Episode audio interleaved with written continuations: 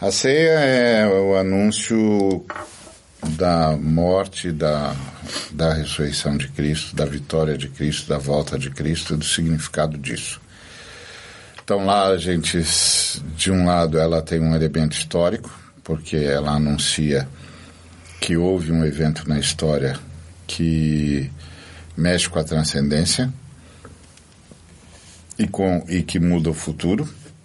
Então houve um momento decisivo na, na história, que foi a encarnação do Deus Filho, a sua vida, a sua morte, a sua ressurreição. É, então esse é o primeiro elemento, a, a manutenção do registro histórico. O segundo elemento é a celebração da vitória na história, porque é até que ele venha.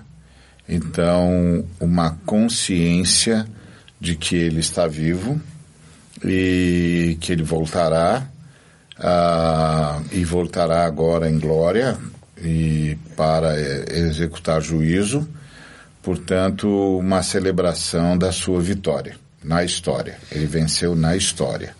Por isso voltará em condições extraordinárias agora. Terceiro, uma celebração na história da salvação que tem efeitos é, eternos, que é celebramos a salvação como que como que recebemos, o perdão que recebemos e o perdão com que perdoamos. Ah, e anunciamos essa possibilidade de, receber, de ser perdoado e de perdoar. Ah, portanto, é uma celebração da vitória do, do Cristo na vida da gente. Fomos perdoados e agora também perdoamos. E isso é uma vitória. Porque a vida é, que a gente tem é sempre o passado que a gente teve.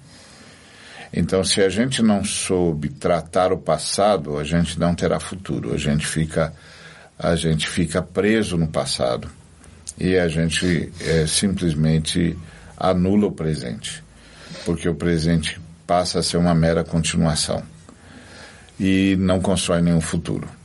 Então, perdão é, é um, um elemento crucial porque ele nos livra do passado em relação a Deus e nos dá a força de nos livrarmos do passado em relação a todos os demais, uh, inclusive em relação a nós mesmos, porque é o perdão com que fomos perdoados, o perdão com que perdoamos os nossos devedores e o perdão com que nos perdoamos a nós mesmos, aceitando o perdão de Cristo como suficiente, como como uh, consecução do, do, do, nosso ato, como consequência do nosso ato e, e, e término do processo de, de autocondenação.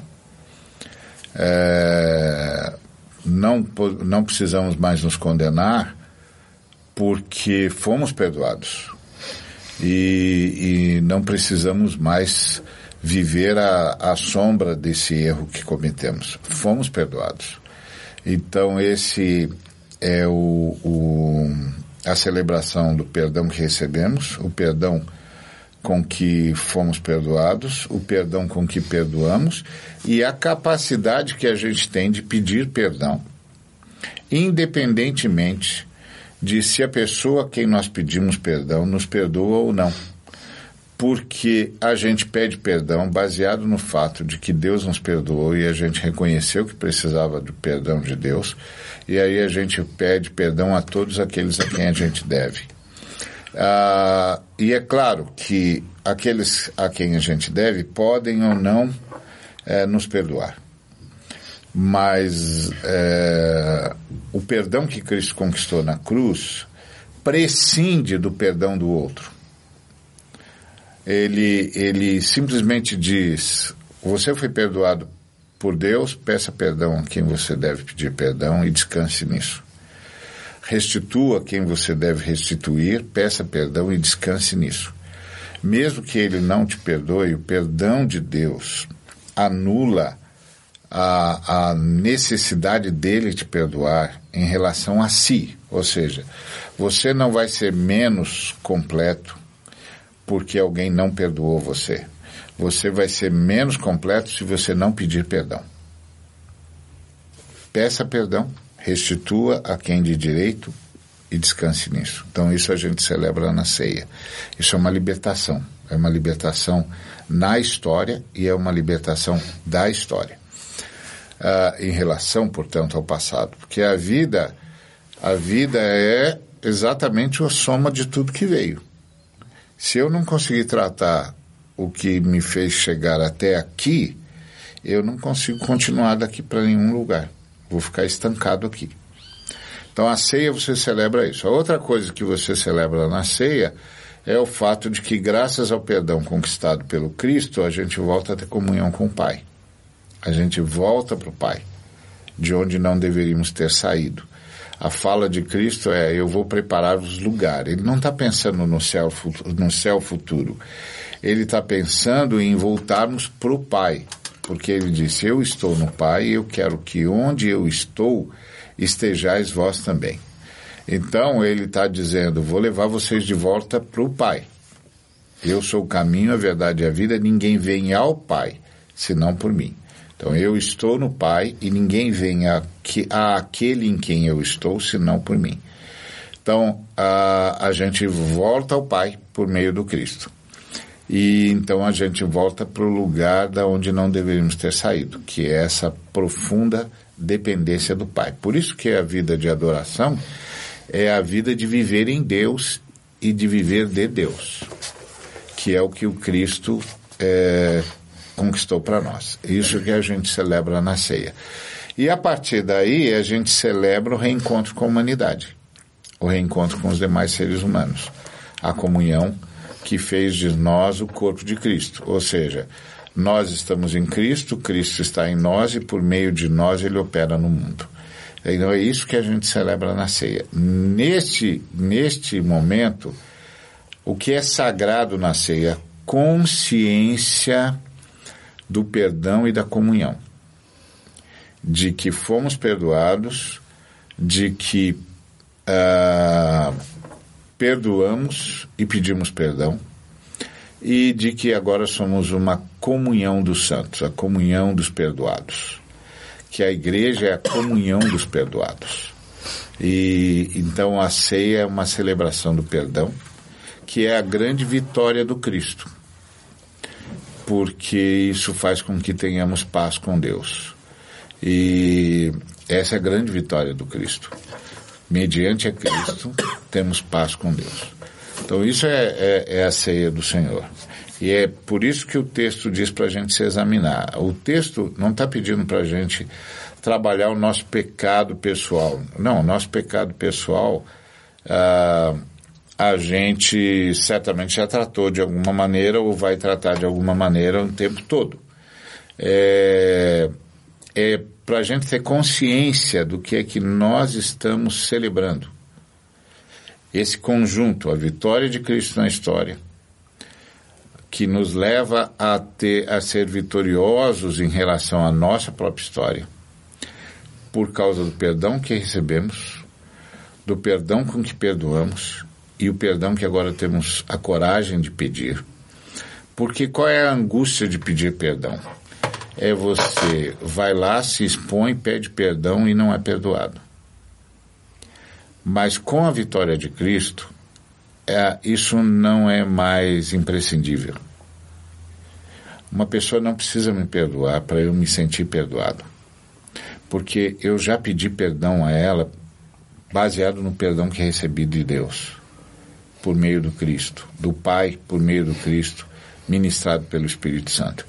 Então a Trindade fez isso na minha vida, então eu peço perdão para a pessoa se a pessoa não conseguir liberar o perdão, ela passa a ser agora um, um alvo da minha intercessão, porque agora ela tem um problema com Deus.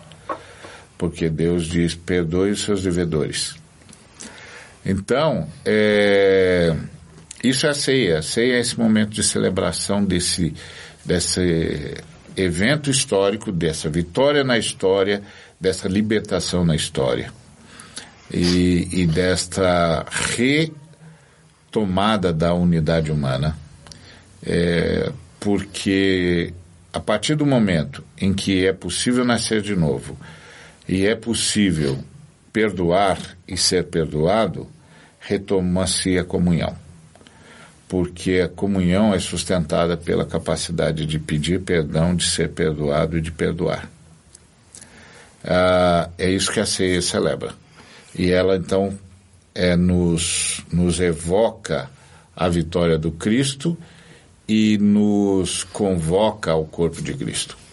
Quais as implicações de não estar participando de ceia? Ah, a implicação de não participar da ceia é a de não estarmos é, vivendo plenamente ah, o que Cristo conquistou para nós. Isso em primeiro lugar, é, que é justamente a retomada da unidade humana.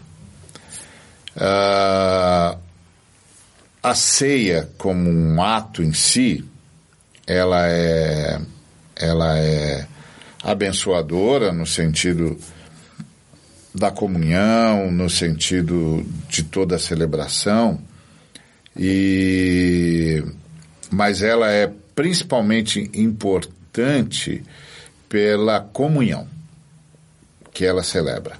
Então, a grande implicação de não estarmos participando da ceia é não termos essa, essa vivência comunitária e isso é lamentável. Ou seja, estamos alijados de alguma maneira, por algum motivo, seja qual for, da vivência comunitária. E isso é lamentável, porque o Cristo veio para que a gente pudesse retomar isso. E o apóstolo Paulo disse que quando você toma a ceia indignamente, aí é outra história, quando você participa mal da ceia. Mas não participar da ceia é, é perder a, esse momento de comunhão, que é essencial para a vida cristã. Por isso, eu, eu insisto em dizer para as pessoas: se você passou ou passa por problemas nas instituições, porque a gente, lamentavelmente, tende a admitir que o fato de termos institucionalizado demais a vida comunitária acabou fazendo com que a gente tivesse parâmetros para além das Escrituras e para além, portanto, da ação do Espírito Santo uh, para admitir ou não admitir pessoas. E, e isso é óbvio, é um desvio. É um desvio da fé, porque a instituição, a instituição era só para agilizar, otimizar nosso trabalho missionário e, e ponto. Não era para intervir na nossa vida comunitária ou interferir na nossa vida comunitária, mas acabou interferindo na nossa vida comunitária e, em alguns casos, acabou usurpando a noção de igreja. De modo que igreja passou a ser um lugar e uma denominação. E isso é uma usurpação. É, por isso eu, eu, eu sempre digo, se você pode estar na vida comunitária é, como a maioria dos cristãos está, esteja.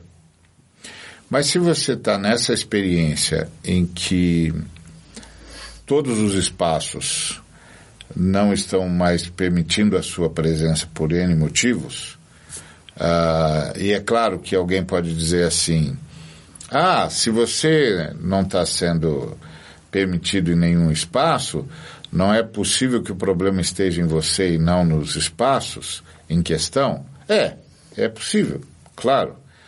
Mas não é, não seria a primeira vez na história em que nós tenhamos chegado a um estado tal em que todas as instituições se corromperam.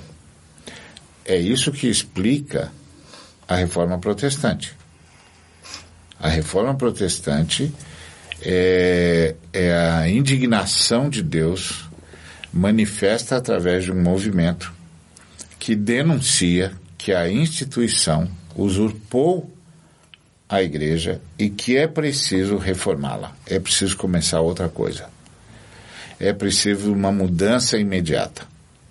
Então, a gente tem que tomar cuidado com isso. Porque às vezes, apressadamente, a gente diz assim: é, mas, mas quer dizer que nenhum espaço é, serve para você? Então o problema é você.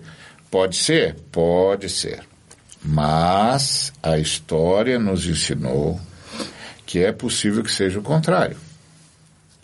Lutero afixou as 95 teses na Catedral de Wittenberg porque a história se tornou o contrário. A instituição havia usurpado a igreja. E, e isso generaliza-se. Isso generaliza-se. E eu acho que nós estamos numa época em que a gente cada vez mais uh, observa coisas semelhantes a isso. Uh, com isso, não estou dizendo que nós estejamos no mesmo quadro que há 500 anos Lutero percebeu e antes dele Wycliffe, Savonarola, João Rus, uh, Simons e muitos outros. É, não, mas que há muitos sinais que assemelham esta, esta situação vigente com a situação que o Lutero enfrentou e os demais reformadores que o antecederam e os que os, o, o, seguiram. É... Ah, ah, sim. Há muita, muita semelhança. Muita semelhança. Então, isso significa que nós estamos assistindo pelo menos o mesmo perigo de essa institucionalidade usurpar a vida da igreja, a vida comunitária. E aí um sem número de irmãos e irmãs se sentirem absolutamente alijados. Alijados da vida da igreja, porque a vida da igreja foi usurpada pela institucionalidade, seja ela qual for. Principalmente através da tirania dos que deveriam ser exemplo de maturidade e se tornaram verdadeiras demonstrações do que a, do que a infantilidade pode fazer. Então, a minha sugestão sempre é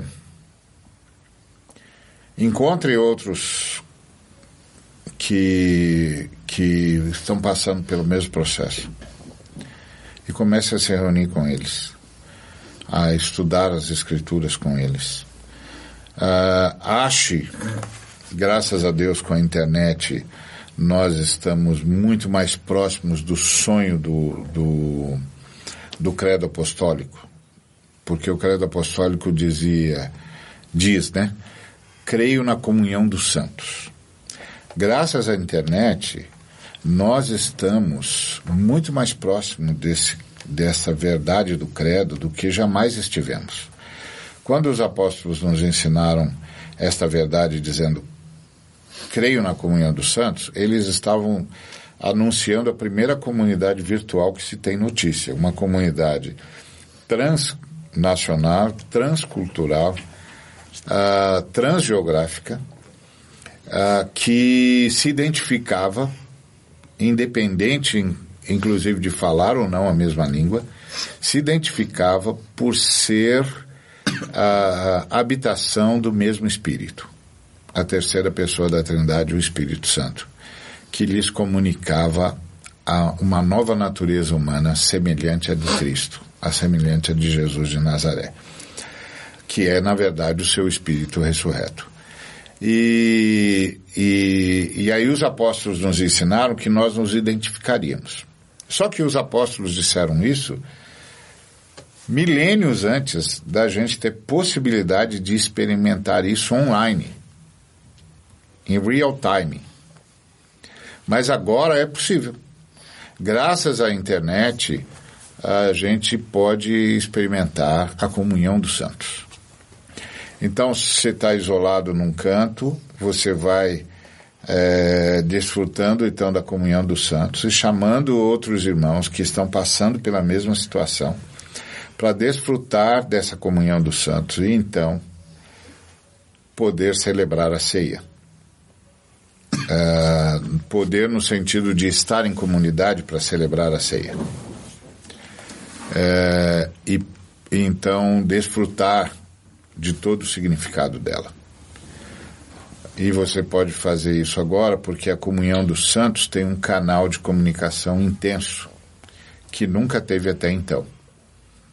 E, e aí você pode buscar uh, homens e mulheres em todos os cantos do mundo que estão uh, sendo despertos pelo Espírito Santo com a mesma consciência e, e que tenha o mesmo anseio, o anseio pela Igreja do Cristo, esta, esta comunhão dos santos, esse corpo através do qual Cristo continua a sua visitação à humanidade e continua operando seus sinais, seus milagres e, e promovendo libertação e salvação e cura e espargindo a sua luz e, e transmitindo os princípios do reinado de Deus, ah, dando aos seres humanos uma consciência de transcendência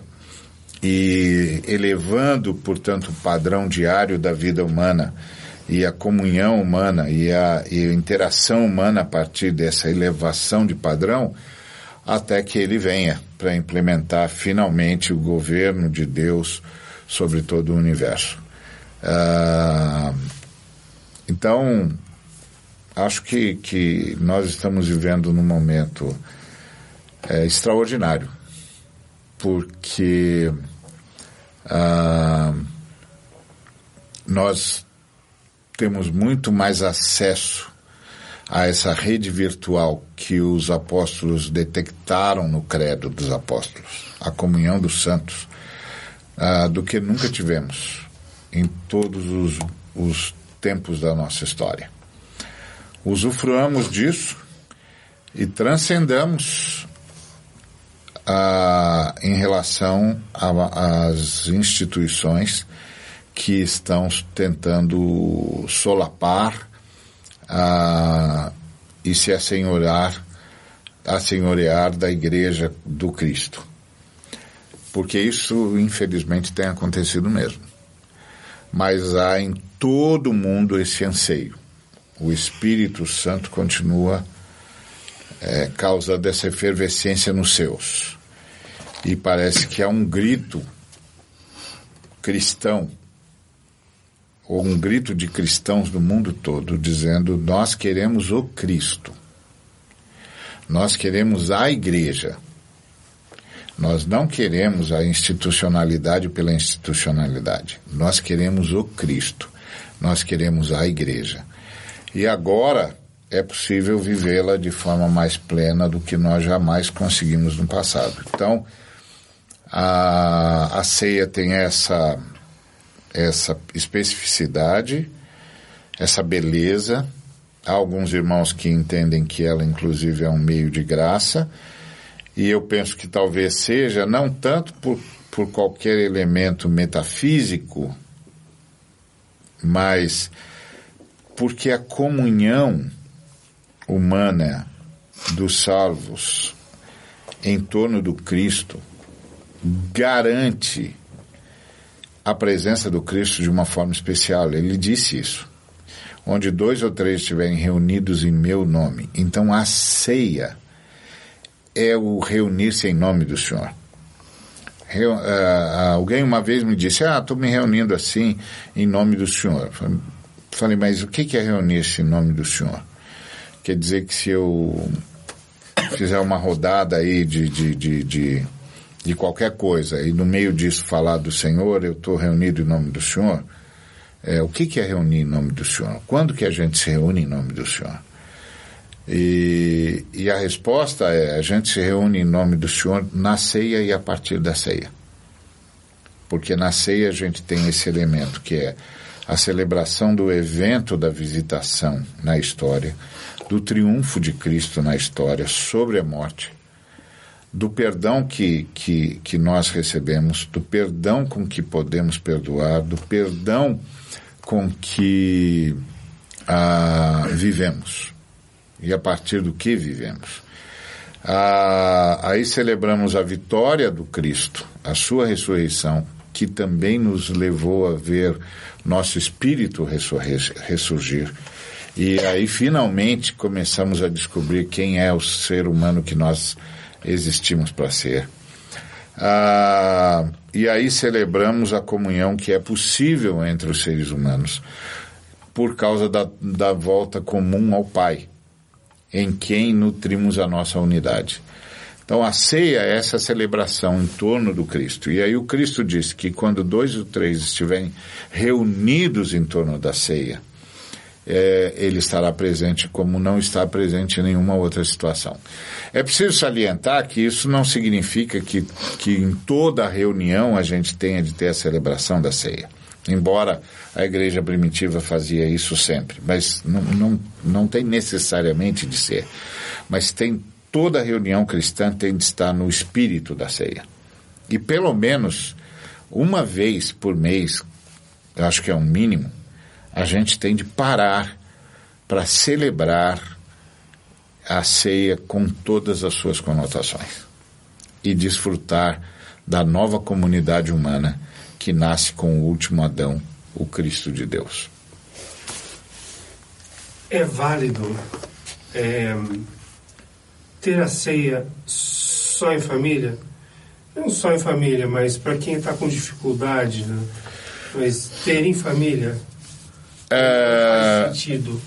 É, isso é ambíguo, porque é claro que eu posso celebrar a ceia com a minha família, porque eu faço parte do corpo de Cristo e a minha família também o faz. Mas uh, isso não alcança o objetivo da ceia. Okay.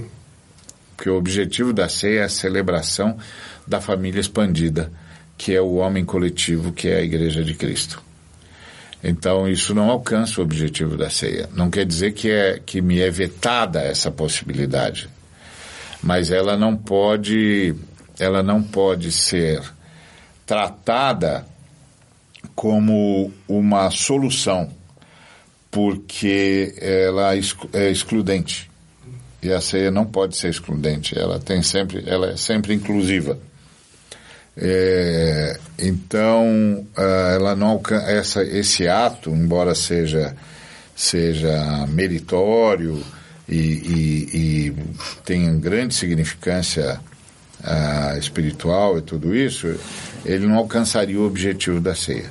Porque o objetivo da ceia é celebrar a retomada da comunhão humana, a retomada da unidade humana, o reinício da humanidade, que é o grande objetivo da igreja uma, uma humanidade que retorna para o Pai. Como é que fica a situação, então, em igrejas que estão totalmente divididas e celebrando a, ceia? Vamos dizer assim. É válido?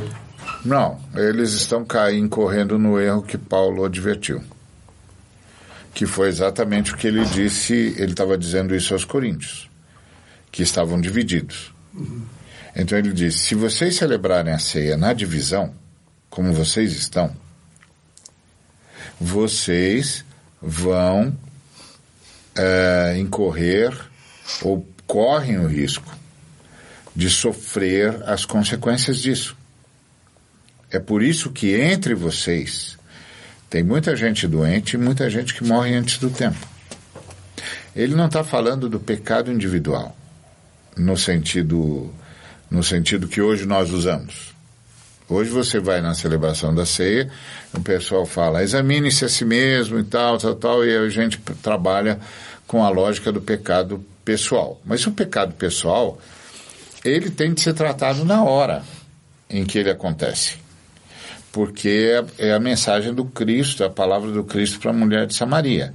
Uh, Deus é espírito, importa que seus adoradores o adorem em espírito e em verdade. Naquele contexto, a adoração era pedir perdão a Deus. Então, o Senhor está dizendo ah, Deus é Espírito e, e a partir de agora todas as pessoas poderão pedir perdão a Deus onde estiverem, no momento em que pecarem, e serão, serão perdoadas por causa do sacrifício feito de uma vez por todas, que é o sacrifício do Cristo. Ah, então, eu, o pecado pessoal é tratado numa outra dimensão aqui. O que o Paulo está falando é da divisão da igreja em Corinto. Uns dizem que são de Paulo, outros que são de Pedro, outros que são de Apolo, outros, inclusive, que são de Cristo. Então, é esse povo que está dividido. E aí está celebrando a ceia. Não pode. E aí o Paulo está dizendo, ó, é por isso que vocês estão morrendo aí. Por isso vocês estão ficando doentes e por isso que tem gente morrendo antes do tempo. Porque vocês estão celebrando a ceia e mantendo a divisão. Ou seja, você não pode se acercar da ceia sem perdoar. A ceia é relacionamento, é celebração de relacionamento. Você não pode chegar para a ceia sem perdoar e sem pedir perdão ao irmão, sem se arrepender da divisão, sem reatar a comunhão. Então é disso que o Paulo está falando, porque ele está falando nesse contexto. E então a resposta à pergunta é não, não, não devia. Se a igreja em estado de divisão não deveria celebrar a ceia sem resolver isso. Tem de resolver isso, porque as consequências podem ser nefastas.